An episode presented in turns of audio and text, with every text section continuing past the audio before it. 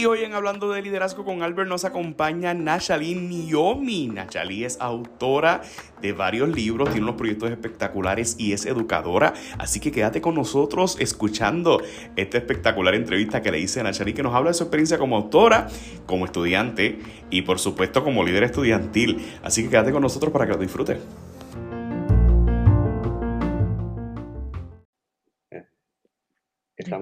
Sí, ya estamos, ya estamos en vivo y estamos. a todo color y los gatos, los gatos. hoy, antes de comenzar la grabación, hay un montón de gatos caminando por allí. Hoy tengo nada más y nada menos que a Nachalín Miomi. Muy buenas noches, queridos amigos, y bienvenidos a otro episodio más de Hablando de Liderazgo con Alfred. Hoy vamos a tocar unos temas que a mí me encantan, eh, que son espectaculares, este, y es de la literatura. Este, y tengo aquí los libros de Nachalí, este, Nachali es maestra. Miren cómo yo conozco a Nachali. Ustedes saben que yo después de viejo, mientras cursaba mi doctorado, eh, me dio, como ya había comenzado a, dar clases como maestro de inglés, me dio por certificarme como maestro de inglés. Y yo estando en doctorado, yo trabajando, comencé a estudiar estos cursos de inglés que se daban por las tardes. Resulta que yo pude salir de trabajo y a estos cursos. Y Nachali me la encontré en los dos cursos, ¿te acuerdas? Fonética ¿Cómo se llamaba el curso de aquella profesora rara que nunca me acuerdo? No me preguntes de qué hablamos en ese caso porque no me acuerdo. El de comparación del inglés y del español que estuvo terrible. Todavía es la hora que no. Sí, de fonéticas, fonética fue, fue fuerte, pero sí recuerdo y atesoro mucho de las cosas de la enseñanza de esa clase, pero la otra era, yo no sé ni por qué yo estaba allí. De verdad, pero era parte, de, era parte del currículo parte de esto y que y de verdad que la pasamos muy bien. Me acuerdo que jugábamos hasta Cajul, hacíamos mucho. Yo recuerdo que una etapa en mi vida donde pues yo quizás no hice esas cosas mientras estaba en bachillerato y yo ahora después de doctorado hacían, una vez nos escondimos de un salón porque la profesora venía. Yo, yo estoy ya casi porque yo hago estas cosas ahora. soy estudiante doctoral, debe darle el ejemplo a estos estudiantes y yo como que con ustedes haciendo la firma después de los 15 minutos para que el profesor no llegara. Este, ay, fue tiempo bueno, fue tiempo bueno. Nacheli estudió literatura, Nacheli escritora, compositora, you name it, un excelente ser humano, empresaria. Tengo aquí dos de sus libros. ¿Qué nos hizo de Tina, Nacheli? ¿Le preséntate?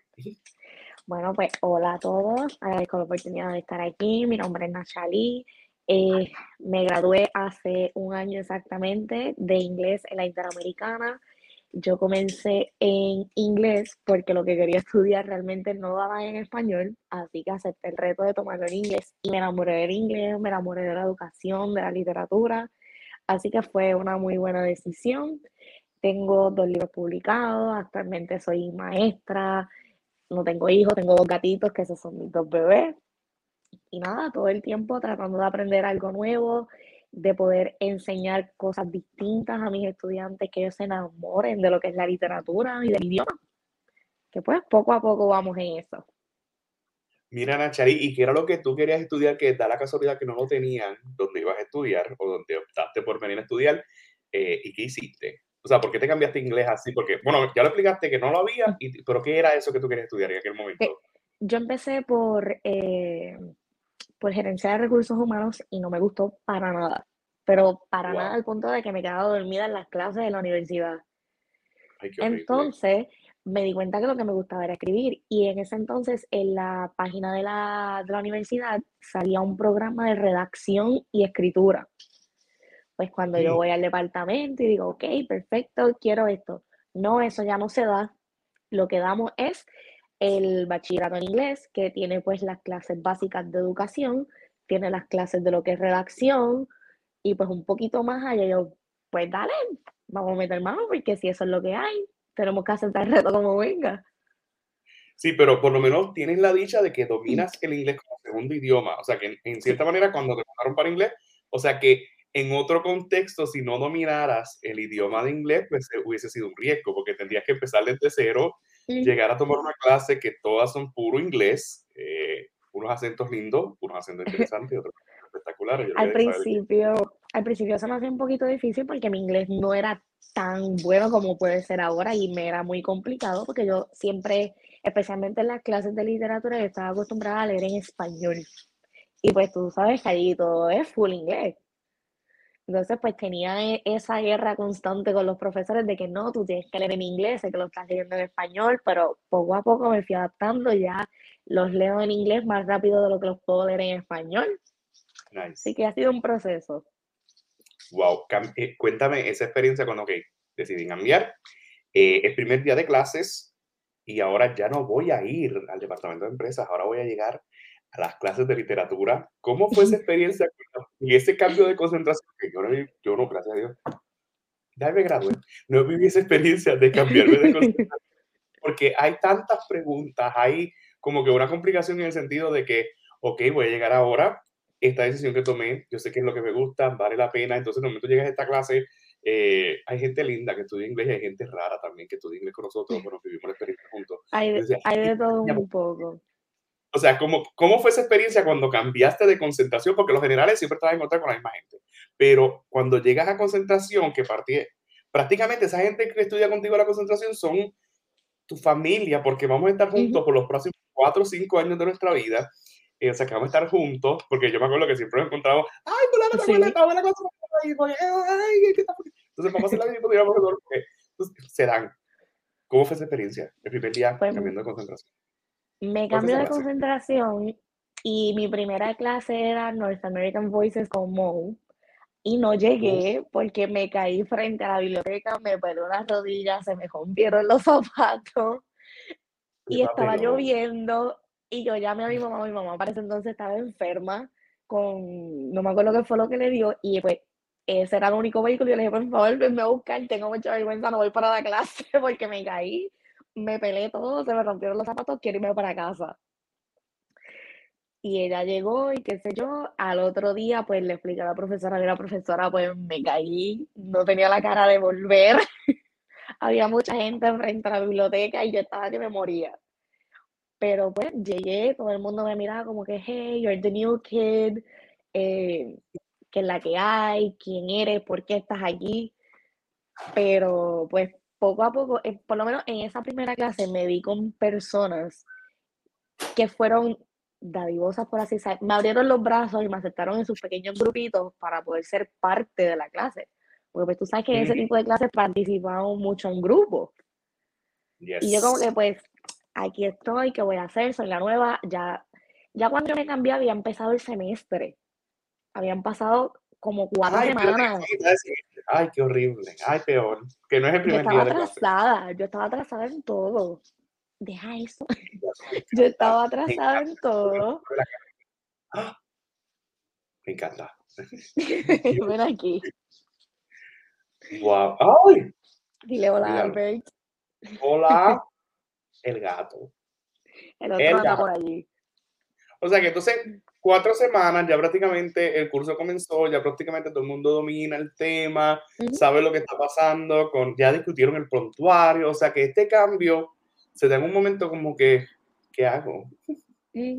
Yo como que, porque tú sabes que especialmente esa profesora da unas listas de lectura y que había que mantenerse ahí fiel a esas lecturas, porque si no te yo llevaba ya cuatro semanas tarde, llevaba por lo menos diez lecturas atrasadas que pues ponerme al día fue un poco difícil. Wow, wow, wow, wow. Entonces, cuando viste eso, ¿cómo cambió tu vida? O sea, ¿cómo comenzaste a organizarte en el sentido que este, ya no tengo las lecturas de esta clase aburrida de recursos humanos, pero ahora tengo esto es lo que yo quería, cómo me organizo, cómo me voy estructurando para las lecturas estas que me ha dado la profesora? ¿Cómo hiciste? lo primero que hice fue le fui honesta a la profesora y le dije, yo vengo del otro departamento, esto no era así, yo necesito pues por lo menos que me des dos semanas para ponerme al día tanto con lo que te debo como lo que viene.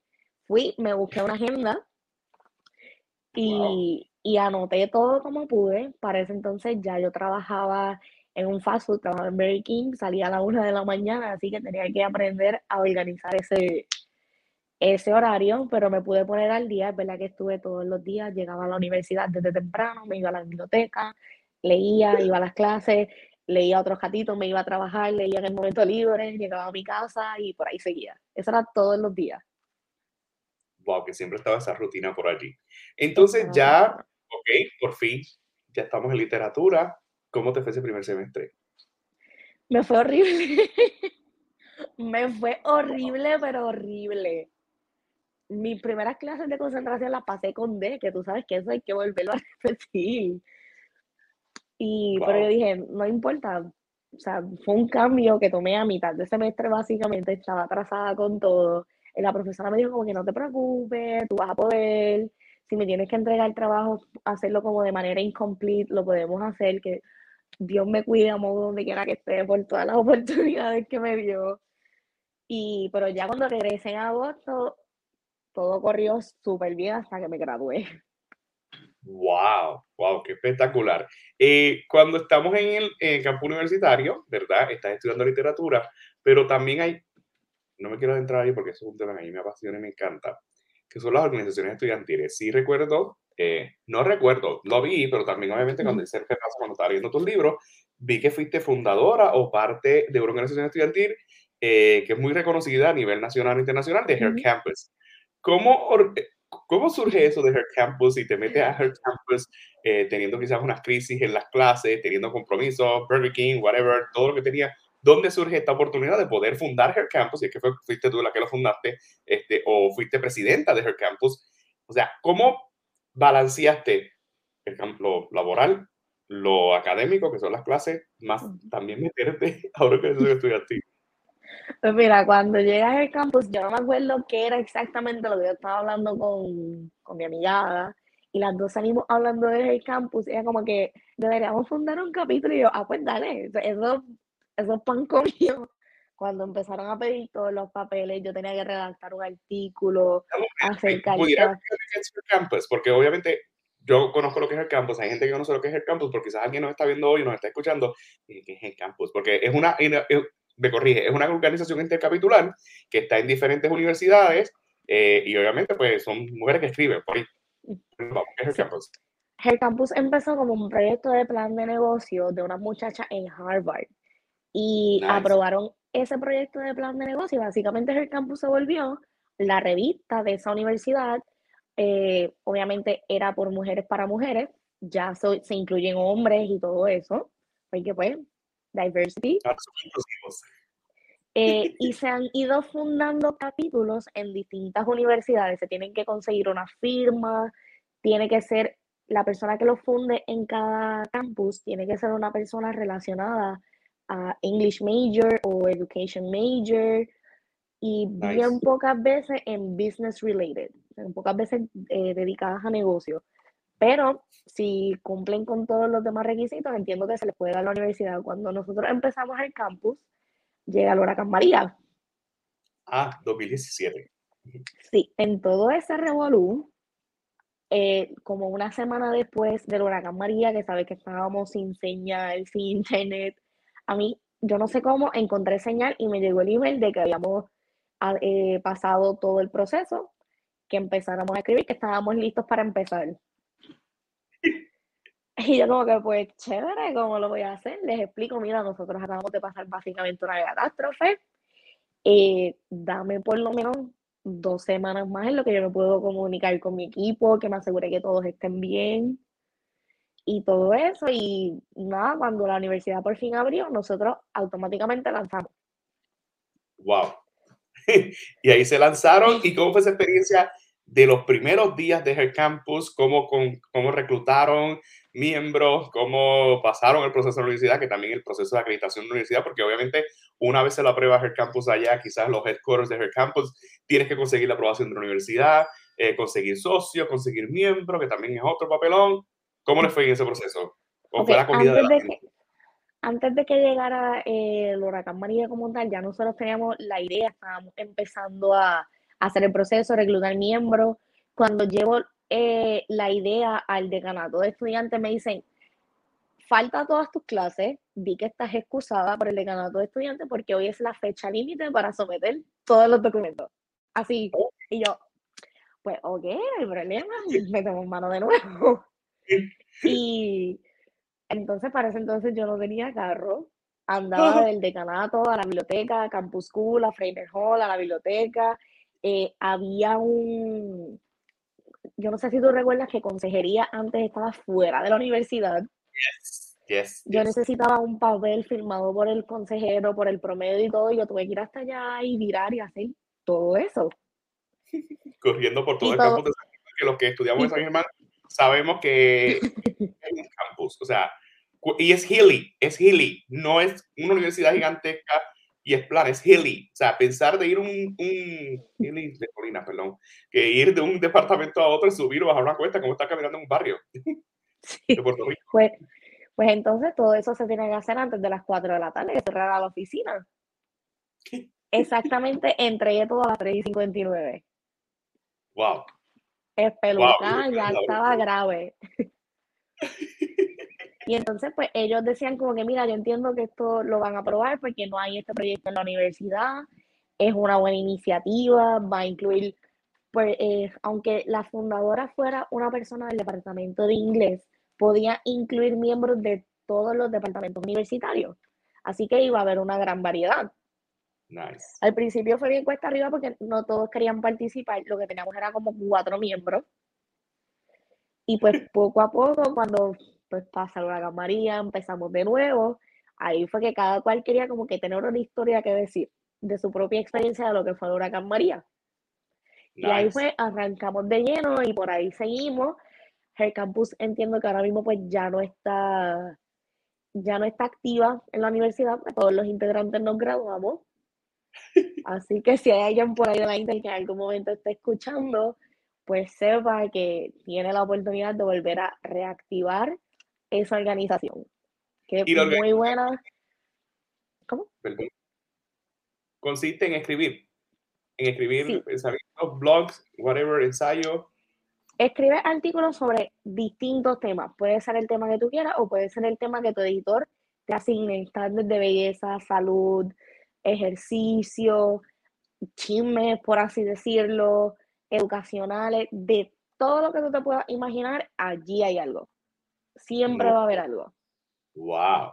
O sea que también es una plataforma o una oportunidad para que los estudiantes vayan creciendo en el aspecto de redactar, en el aspecto eh, quizás académico, porque quizás no tienen esta oportunidad de escribir un research paper, pero vas desarrollando tus habilidades de escritura o de redacción al ser parte de una organización como esta. O sea que ahí me, me corrige, ahí no estás escribiendo para tener puntos en la clase, no estás redactando porque te voy a dar un punto o es parte requisito de la clase tal, sino que estás escribiendo por escribir, estás aprendiendo a, en cierta manera, redactar y estás viendo la reacción de la gente cuando, eh, cuando escribe, me, me corrige. Exacto, exacto, y que lo estás practicando en el idioma del inglés, porque allí no, no se trabajaba en español, era todo el tiempo en inglés. Porque como lo leían alrededor de todo el mundo, pues tenía que ser en el idioma que pues todo el mundo domina, que es el inglés. Wow, y es una excelente plataforma. Porque mira, hace poco yo en mi trabajo eh, vi el resumen de un profesor y yo veo, pero Dios mío, esto está muy largo, pero ¿por qué tiene? Entonces es que el tipo puso ahí todos los artículos que he escrito, y estoy hablando de dos páginas de todos los artículos, más todas las presentaciones que ha dado el tipo. Y yo dije, oh, wow, yo, yo estoy muy atrás. Voy a tener que poner todas las entrevistas que tengo hablando de con Harper. Pero si usted ya desde bachillerato tiene ese pensamiento de comenzar a escribir más allá del proyecto que le piden en la universidad, eh, pues le deja mucho que decirle a usted porque prácticamente, ¿cómo tú balanceabas? ¿Cómo, qué, qué- qué- tú escribiste el, el primer, uno de los artículos de Her Campus, lo escribiste tú, me imagino yo, porque sería el colmo que después que fundaste la organización no escribiste nada. ¿De qué fue el primer artículo que escribiste ahí? Que escribiste, perdón. Mi primer artículo fue una entrevista al doctor Kennedy Lorenzo, que ahora es el director del departamento. Ese fue mi primer artículo. Él dijo, sí, dale, yo te apoyo. Y agradezco por eso. Y él todo el tiempo estuvo como que coaching us, o él estuvo todo el tiempo dando su apoyo. Y yo dije como que es perfecto que esa primera entrevista que nosotros hagamos a algún eh, profesor o miembro de la facultad sea él. Wow. Y ¿Qué fue muy bueno. ¿De qué fue esa entrevista? ¿Qué hablaste con el doctor Mm. Di Lorenzo? Hablamos básicamente de su vida, de cómo él había comenzado, qué tipo de experiencias había tenido como profesor. Eh, fue, fue, él nos habló de cuando fue abogado, de experiencias lindas que ha tenido como profesor, experiencias malas que ha tenido como profesor. Hay algunas que todavía están en la web, si no me equivoco, porque pues ya como la página de nosotros no está activa, entiendo que poco a poco los han ido eliminando. Ok. Hay algunos que han ido eliminando y algunos que han removido hasta las fotos. como ya no estamos activos, pues ya eso no tenemos, por decir así, como los derechos de esa página, porque ya no es nuestra. Interesante. Sí, porque prácticamente eso se vuelve como si fuera una franquicia. Este, Esas organizaciones trabajan así, entonces la franquicia, pues usted tiene que, firmar unos documentos, incorporación, whatever, para que usted siga perteneciendo a esta franquicia que es Her Campus. Entonces, este, ustedes son como una filial de Her Campus porque el nombre, prácticamente el trademark, será así súper interesante. O sea que tú te estás echando esas cargas mientras eres estudiante. Me imagino que si estabas trabajando también y echándote esa carga de una organización estudiantil que prácticamente, obviamente, que conlleva, lo que conlleva es un desarrollo personal antes que todo. No te están pagando por cada artículo que escribes, por cada entrevista que haces, por esa organización, por esos malos jatos que uno pasa, porque es prácticamente as a volunteer. Me corrige. No, interesante. Ya estabas allí inmersa en la redacción, ya estás comenzando a escribir artículos, y aquí tengo tu primer libro. Este, este sí. aquí está el primer libro. ¿Qué te dio? Estás estudiando, creo que tienes la agenda súper cargada Vamos, vamos a, a en ese momento. Y te da por escribir un libro, niña, pero tú no tienes más nada que hacer. Cuéntame cuánto surge. Tú dijiste, mira, debo escribir el libro, debo hacerlo y es ya. Cuéntame la historia de este libro. Pues mira, casualmente el libro fue antes de el campus. Se había empezado mucho antes. Okay. Yo dije como que es tiempo de que yo haga algo distinto. Podemos empezar con un libro, ya que pues me gusta, me encanta leer, me encanta escribir, me encanta la poesía. Y digo que es momento de empezar a hacer esto, de descubrir sentimientos nuevos, empezar a hacer algo. Y me di con esta página que es, se llama Create Space, es una afiliación de Amazon donde puedes publicar tu libro de manera gratis, incluso música. Y tú lo que haces es que pues pagas por las copias y si alguien, perdón, si alguien compra a través de Amazon, te dan una pequeña regalía, lo cual no mucho, pero te pagan algo. Cuando lo decido sacar, que lo envío y todo, y me dicen, ya tu libro está, está siendo enviado para que lo verifique, cheques que no tenga ningún tipo de errores. Llega el huracán María también, todo pasó junto. Todo de cantazo. Todo fue de cantazo. Cuando por fin el correo abre, que está todo el mundo y todo, llega el libro, que no es la versión que tú tienes, un libro mucho más flaquito, era mucho más grande porque yo no sabía de dimensiones, yo no sabía de nada. Yo simplemente envié el libro, que sea lo que yo quiera. Y llega el libro y yo bien emocionada, llego al trabajo de mi mamá y le digo, mira lo que hice, mi mamá se echó a llorar y todo eso. Y pues nada, ahí entonces me doy con esta otra persona que es un, lo que se conoce como un diagramador, que es la persona que pone en orden ese libro con los márgenes, el índice, los números de páginas, todo. Ese es Antonio Acevedo. Un saludito a Anthony, que estoy viendo aquí. Que son cosas que a veces uno no lee ni le importa a uno en el libro, pero cuando ya tú conoces al autor, pues si eso es un tema y estás en un proceso de escribir un libro, te das cuenta que son cosas importantes que tienes que tomar en consideración, que es la, como la segunda página. Sí, está allí rapidito, tan pronto abres el libro. Nice. Eh, y él me dice, mira, el libro está excelente, pero no tiene forma. Hay que ponerle una forma porque esas páginas se ven todo desorganizadas y la letra era bien pequeña. yo, lo hice en Word, Times New Roman, tamaño 12, that's it. y ya, y le pase cuidado, como si fuera un trabajo de la universidad. Lo puse en PDF, lo envié y así llegó. Ah, y la portada había, había sido hecha, este, hice la foto en la plataforma Canvas y la pasé a Publisher y pegué las dos, la, tanto la contraportada como la portada, como quedara, y eso fue un desastre. Ese libro es un desastre. Lo tengo por ahí en mi librero porque pues fue lo primero que llegó de él. fue un desastre.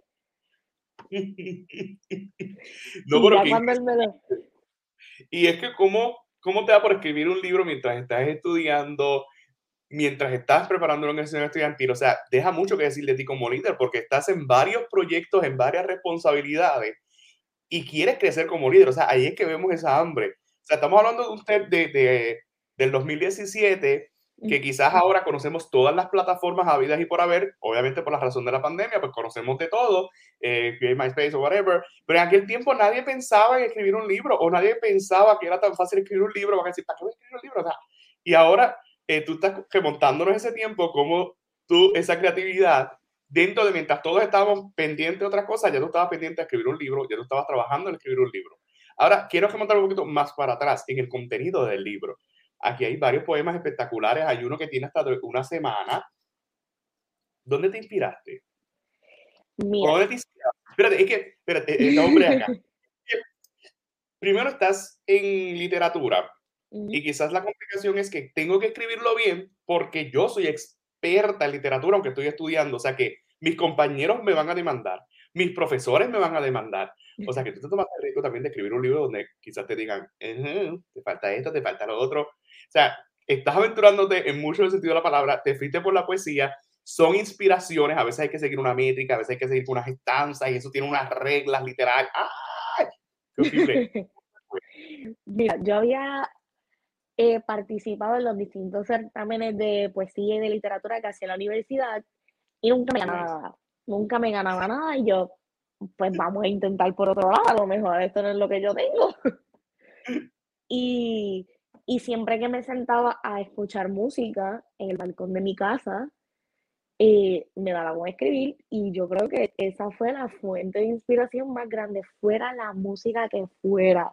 Así fuera, por ejemplo, el movimiento naranja ese que se pegó de momento.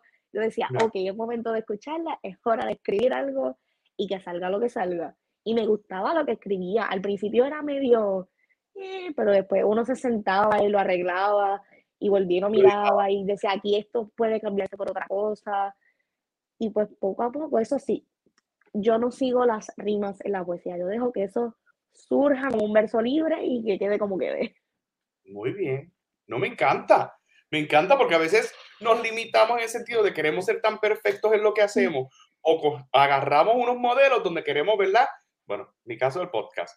Yo no puedo hacer el podcast, pero no tengo micrófono. Ahora fue que me vine a comprar el micrófono después de dos años en podcast. O sea, ¿qué me limitaba a mí a hacer el podcast? Yo dije, si pienso cuándo lo puedo hacer, y estoy casi seguro que los compañeros que te ganaron los certámenes de literaria, literatura y poesía, whatever, yo creo que ninguno de ellos ha publicado un libro, o si acaso uno y dos, y cuidado. Este, ninguno de ellos pasó por experiencia de ser parte de una organización, de liderarla.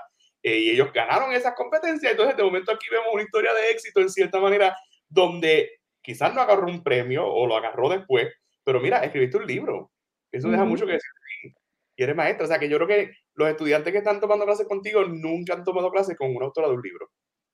No, y ellos no lo saben. Ellos no, lo saben. no, lo saben. Ellos no lo saben. ellos no saben que están que, que, que, que yo te estoy entrevistando a ti porque aquí yo no invito a cualquiera. O sea que en un, en un futuro debería estar. Yo lo hice cuando era maestro antes de empezar el nuevo trabajo. Estaba que viera mi podcast. Pero de momento la reacción de ellos fue tan, tan buena porque dijeron, wow, mi maestro tiene un podcast. Wow, sabe inglés. Bueno, yo era el método de inglés. Pero entonces, este, que fue una experiencia bien y ahí obviamente agarré par de seguidores este, y par de subscribers, pero eh, era lindo ver a los estudiantes que, que, que vieran, que te vieran más allá del salón de clase, pero como un ejemplo a seguir. Este, Y obviamente eso después con el tiempo pues lo vas a ver porque de momento cuando el nene vaya a volver y diga, yo creo que, ah, no, adiós, esa no fue mi maestra. Ahí por ahí vamos, por ahí vamos. Pero espérate, déjame, cuéntame. Vamos a, espérate, estamos en el primer libro. ¿Para cuál vamos? ¿Para cuál vamos? Este compendio de la semana le tiras, le, tiras a cada, al lunes, al martes, al miércoles, al jueves, nuestro ombligo de semana, dice este. ¿En qué te inspiraste? Me encanta. en, esos fueron los primeros que yo escribí, de hecho, porque yo me propuse escribir uno cada día de la semana. Yo arranqué con esos primeros siete. Esos fueron mis primeros siete. Los siete son mis bebés. Y yo me sentaba cada día, ya fuera por la mañana o a la una de la mañana cuando llegaba del trabajo, con mis audífonos puestos, mi librerita, ah, porque mm, escribir a, computadora primero para mí es horrible. Yo voy old school, la librerita y el polígrafo. ¿Y todavía lo hace? Todavía lo hago. ¿Y los planes de escuela también? Sí, todo ahí siempre a lápiz o bolígrafo y la libreta. O sea que no hemos perdido eh, eso de, obviamente terminamos escribiendo la computadora, pero ese sentido del write it down en hard copy no eh, sigue presente. Exacto. Y por ahí a veces te puedes encontrar en mi casa sticky notes pegados con ideas de cosas que hay que hacer, cosas que se pueden añadir. Todo eso, todo hay que escribirlo. Y en ese pues los días de la semana, todos los días yo me sentaba en la hamaca del bar que estaba en el balcón de mi casa, con los audífonos puestos, y mi mamá sabía que en ese momento pues no se interrumpía, por lo menos una hora o dos. Y por ahí empecé y seguí haciéndolo todos los días, incluso después de haber terminado los de los siete días de la semana, todos los días hacía eso. O sea que tú estabas, estabas escribiendo, tú no estabas ni tan siquiera haciendo el trabajo de la clase de literatura. Los trabajos acumulados y yo escribí. ¿Qué está escribiendo? No estás estudiando, está escribiendo. O sea que. No, Está escribiendo. O sea, está escribiendo, ¿no? No está estudiando con lo que ella está estudiando. Ella está escribiendo. Así que no. Ah, ah, Ah, que se que yo estaba haciendo mi tarea y todo eso, perdón mami, estaba escribiendo. Me encanta el jueves. Este, obviamente, no lo voy a leer completo para que la gente compre el libro. No quiero hacer un spoiler. Pero empiezan, muchos desean con quién amanecer un domingo y otros desean alguien con quien escaparse viernes. Y muchos no recuerdan con quién pasaron el sábado. Yo, todos amamos los viernes, pero yo le cogí un gustito los jueves. Inclusive recuerdo que cuando comencé a trabajar en Sagrado, eh, fíjate, la etapa de mi vida fue cuando yo dejé de, estudi- de- de estudiar con ustedes, porque dije, ya conseguí trabajo en la universidad, ya, en inglés. Este, y me agarré los jueves porque yo decía, el único día que puedo viajar a San Juan es jueves, que puedo dar clases por la tarde. Yo, yo salí de la escuela y yo le tomé un gustito a los jueves porque era una emoción y sensación de que ya el viernes llegaba. Ujú. O sea, era mucho mejor que el viernes. Inclusive, subía a San Juan y bajaba ese mismo día sin ninguna carga y como el viernes yo sabía que iba a estar tranquilo, iba al trabajo normal y nadie se enteraba que viajaba todos los jueves a San Juan. O sea, ¿de dónde está esta inspiración de jueves que me encanta? Me decían, ¿con quién hablas? ¿De dónde sube esta inspiración? los jueves yo salía de esa clase a las 6 de la tarde, que no había quien me parara por ese camino hasta casa, y el jueves para mí eso era, por fin me voy a echar para atrás, me voy a poder poner una película sin preocupaciones, o puedo hacer lo que sea porque ya han salido las clases. El jueves era el día de descanso, por así decirlo, porque uno Yo sabe, tengo que a la gente que nosotros estudiamos en una universidad, que la gran mayoría de las universidades privadas tienen esta, esta cultura de que dan clases lunes a jueves y ya los viernes, pues prácticamente pues no hay clase. Ahora entiendo, el jueves para muchos universitarios viene siendo el, el viernes. Ahora me- remontándome, yo dije, ya entre verdad, eh, yo los viernes iba, yo los viernes iba a la universidad para la ROE. O sea, las universidades Sí. a cachetear exacto, y era tempranito por la mañana o a la una. Y después a janguear con el corillo, o a hacer algo culo, quedarme toda la tarde en la universidad. Era, ay, eran tiempos buenos.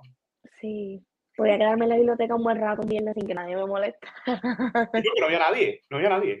Era tuya.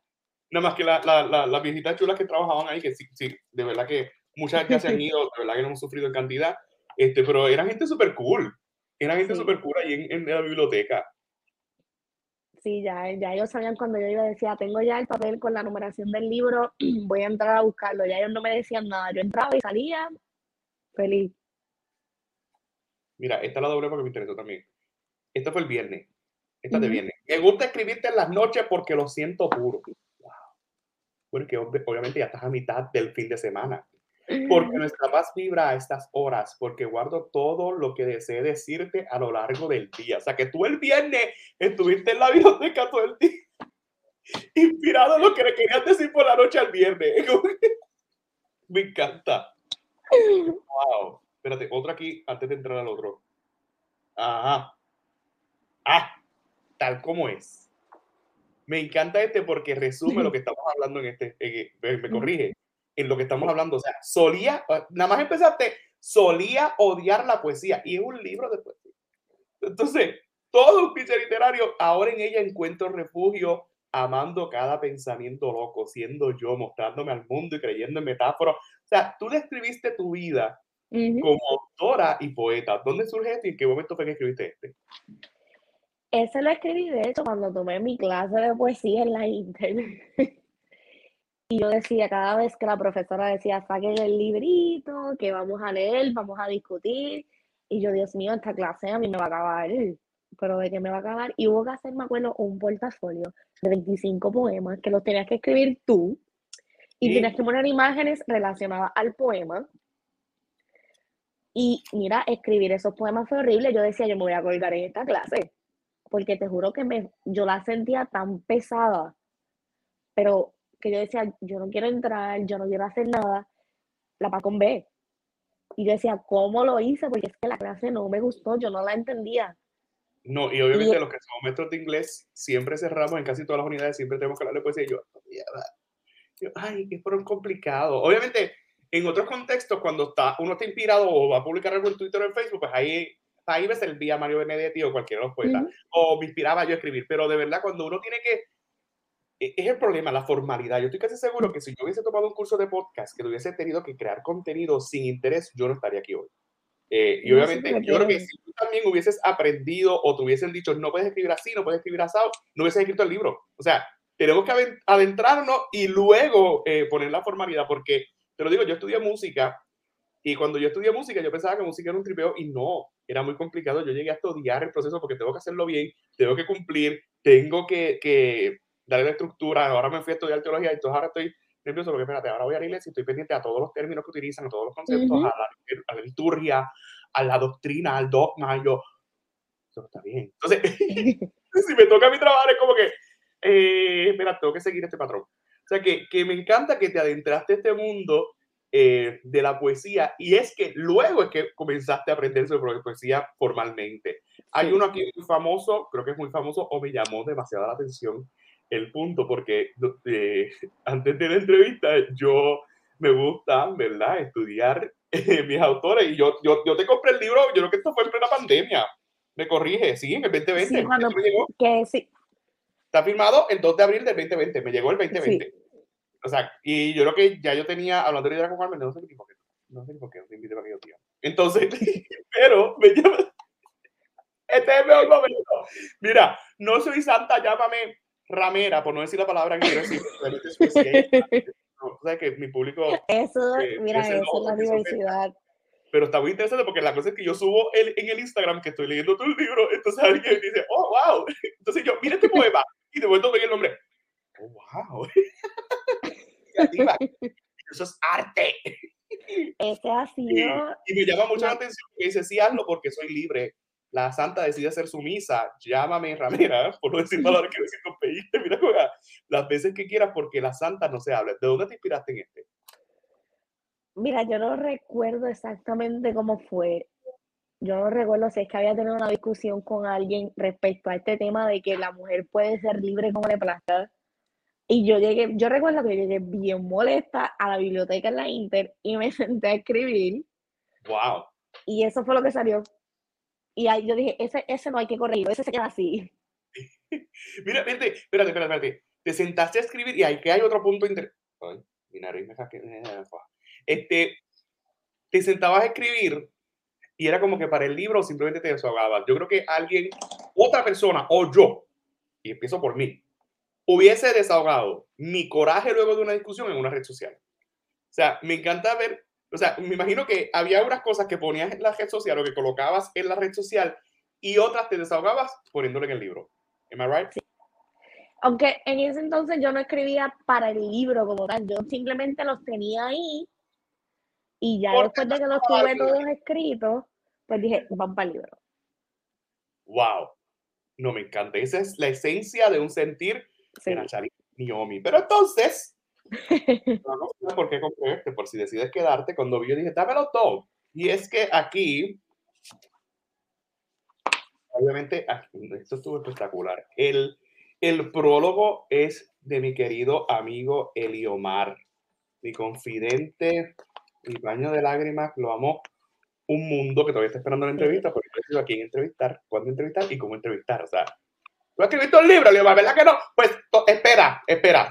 todavía no pero sí escribiste el prólogo que está espectacular. Yo, yo me lo sí, él, él, es el mejor. No sabía que tú eras tan curto. Este... el que conoce el mar en otro contexto sabe que... Uno piensa que jamás va a decir algo así, pero él es sí, entonces, lo mejor de lo mejor.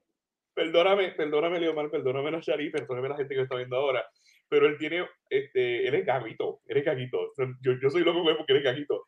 Pero de momento tú ves, una vez fuimos, yo lo conozco a él en muchos aspectos, la política, la universidad, y recuerdo que una vez fuimos a dar un taller de política, de procesos electorales. Entonces, yo dije, pero ¿cómo este niño va a dar ese taller si... yo prejuicio, con un prejuicio, que me perdone Dios. Bueno, yo decía entre mí, cuando ese hombre comenzó a hablar, y yo, ¿y dónde está Impactado. Entonces empezaba a hacer preguntas retóricas y yo, niño, todo eso, yo todo el respeto, esa gente son políticos, yo no tengo que entender lo que tú estás diciendo y le estaba dando un curso prácticamente y yo, no, no. Y entonces jamás se me olvida porque esa presentación me presentó con unas connotaciones que yo no quería que me presentara porque yo había trabajado que él ha trabajado con fulano de tal y yo, no digas que trabajé con fulano de tal, pero es un corrupto, qué vergüenza. Entonces, pero de verdad que me encantó porque aquí nuestro querido Leomar te presenta y hace unas comparaciones espectaculares con diferentes autores, con diferentes personajes interesantes, este, y lo va eh, entrelazando, eh, posando, eh, y lo va combinando para entonces poder recomendar este libro espectacular que comenzamos a leer. Que esto es algo que no tienes en el otro. En el otro no, tienes un prólogo. ¿Por qué decidiste hacer un prólogo en este libro y en este otro? Pues mira, yo decidí hacer ese prólogo como que para que la gente pudiera ver algo más allá, pudiera adentrarse con, con más ganas, por así decirlo, que no simplemente ver el libro y ya que hay un poema, que hay otro y sigo leyendo y bla, bla, bla. No, yo quería que alguien primero tuviera eso en específico, que, le, que pudiera conocer algo más allá y después pues pudiera tener ese contenido en todos sus aspectos. Wow. Y él dice aquí, todo lo que me quedó de ti, que es el título de... Son narraciones de una mujer que siente y padece. El quedarte ahorita en la esencia que postula firmemente el amor hacia otra alma, pero cuando el alma padece de terrible síndrome de quererte tanto, dominar los pensamientos y aquella pieza que late y no aquella parte motriz que las evalúa. Esto lo escribió Neymar, mi gente. ¿Viste eso? mira, aquí era un hombre cultísimo. Sí, de la mitología que aquí iba a pensar con muchos añascos, pero también. Eli, te amo. Te amo. Pero es que, ¿cómo te digo? A veces pensamos que la gente culta o la gente que ama la literatura o que ama el arte o que ama la cultura están solamente en el área metro. Eh, y muchas veces acá hay una mina por explotar que no tiene nada que envidiarle a los compañeros y hermanos y amigos que tenemos en el área metro. O sea, literatura o, o, composición o todos estos autores no necesariamente están en la Yupi en Sagrado o, acá en San Juan, porque obviamente quizás tienen la plataforma para poder presentarse. Eh, y muchas veces menospreciamos a los autores que están aquí en la isla. Y entonces yo estoy entrevistando a ti, sabrá Dios cuántas Nasharia hay por ahí, cuántos Eliomar están por ahí, que son minas por explotar eh, de un recurso eh, que muchas veces desconocemos. O sea, si, yo no estoy seguro que si Eliomar no hubiese escrito este prólogo, no hubiésemos conocido esa parte de él en el sentido de que, de que es un excelente compositor y sabemos que si el, día que por fin decide escribir y deje estos revoluciones con la política, pues tiene mucha historia para contar porque lo complementa con esa riqueza de la literatura, de la educación eh, y las experiencias que ha tenido. Y ese es uno de los ejemplos.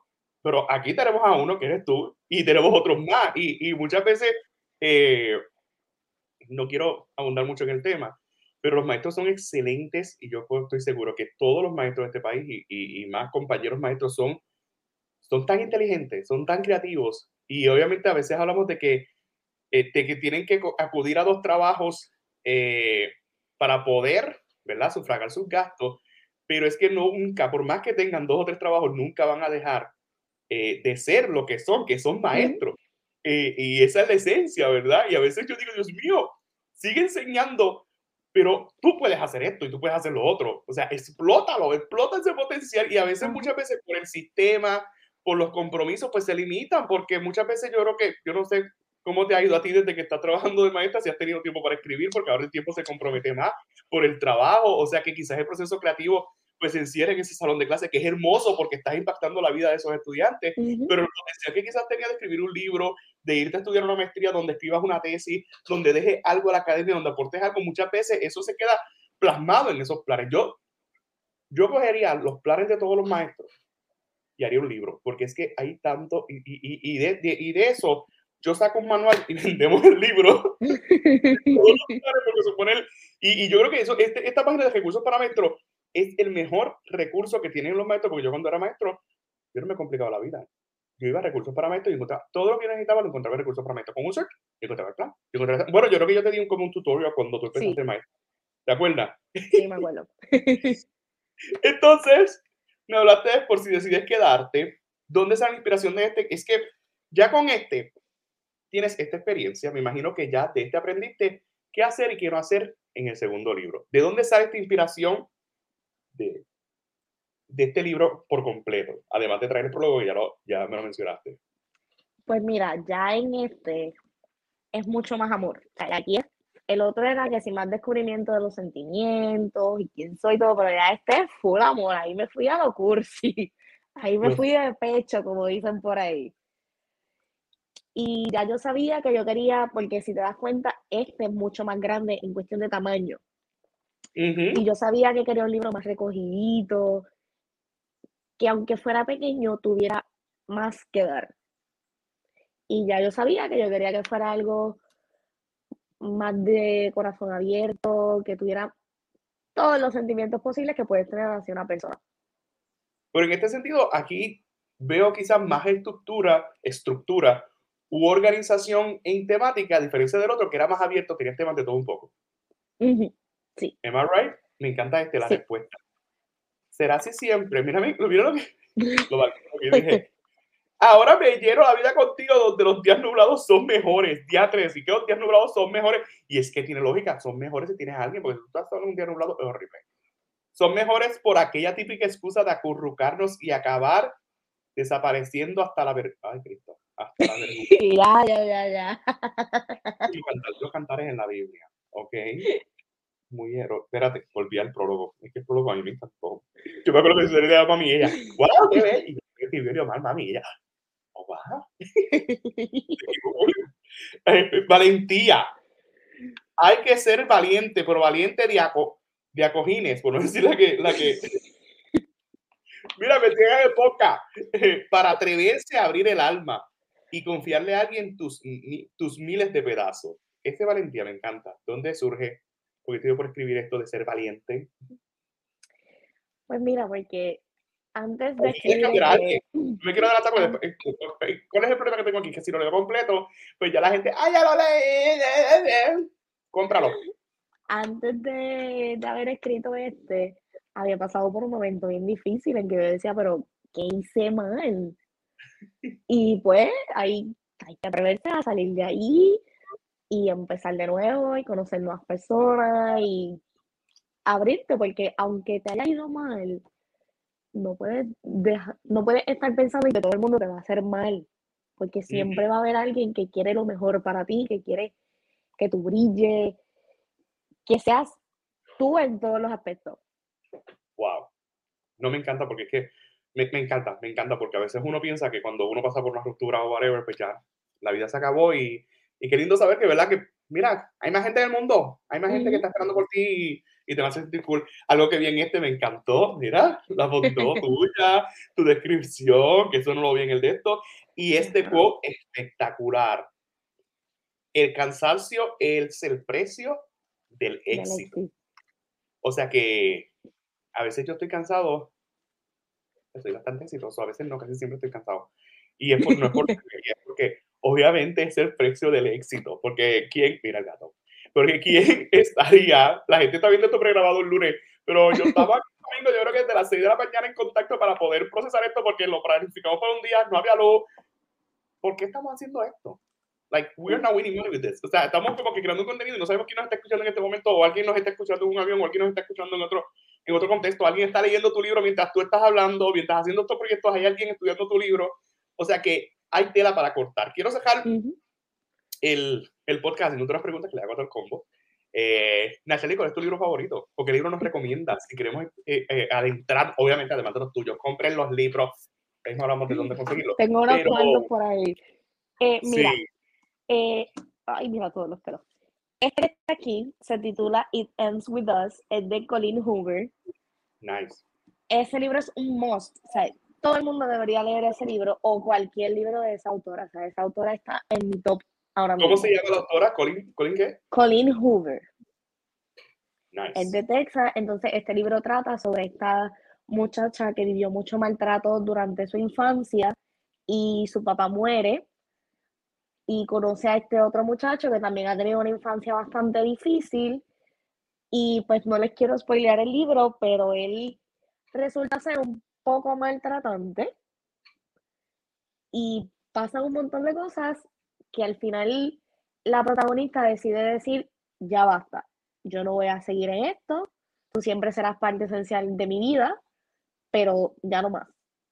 Y ahora pues me enteré hace dos días que va a tener una secuela y estoy esperando que llegue octubre para tener ese libro rapidito. No, me encanta, espectacular. Película, ¿cómo estás en largometraje? ¿Cuál es tu película favorita?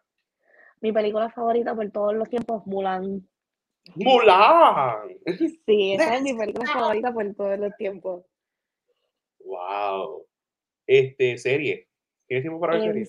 En serie, mira, tengo muchas, pero hay una en específico que la he visto como 12 veces. La vi cada año del bachillerato. en mi comfort show, se llama Gilmore Girls.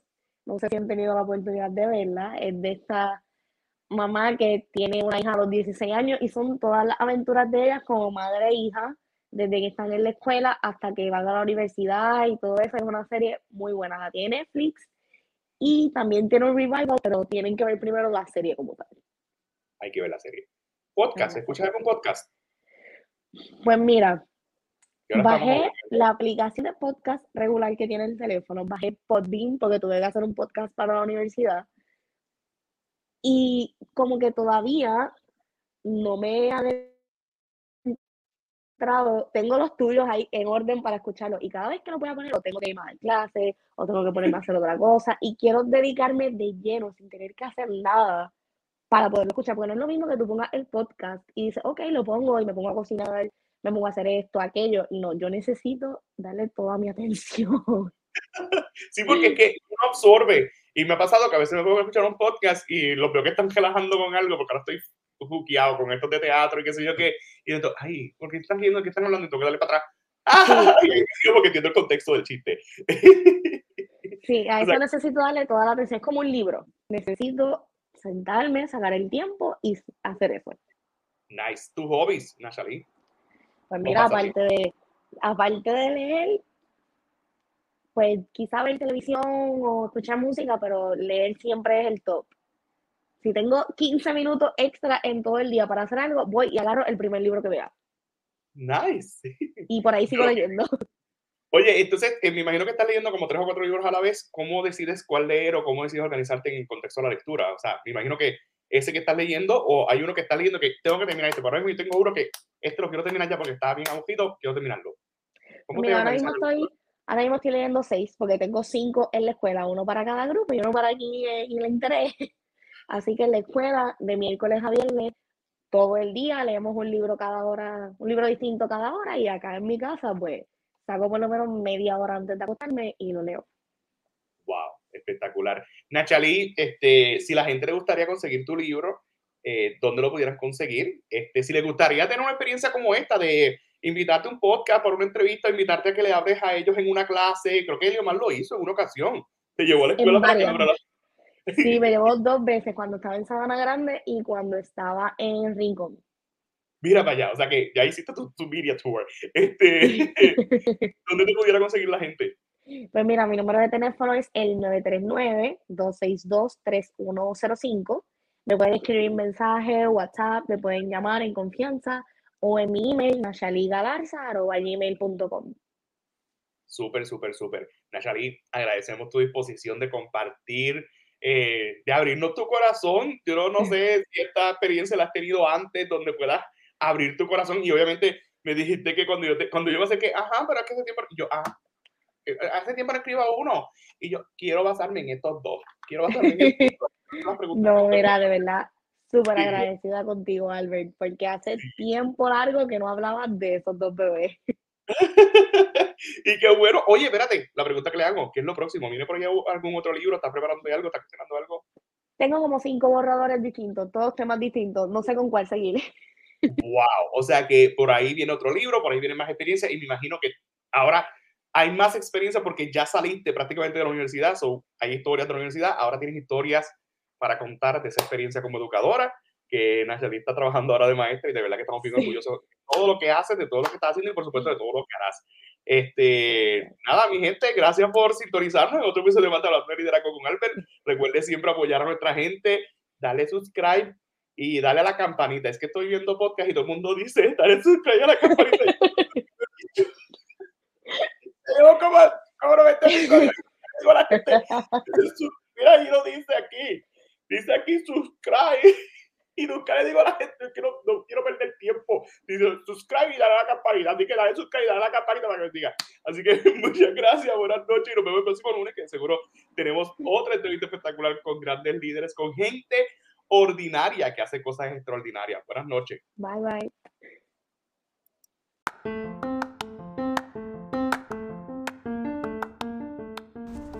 Y eso es todo por hoy, queridos amigos. Recuerde seguirlos a través de las redes sociales. Albert Troche en Facebook, Albert Troche TV en YouTube y Albert 787 en Instagram. No dejes de seguirnos, al igual que en cualquiera de nuestros canales de los podcasts. Hasta la próxima.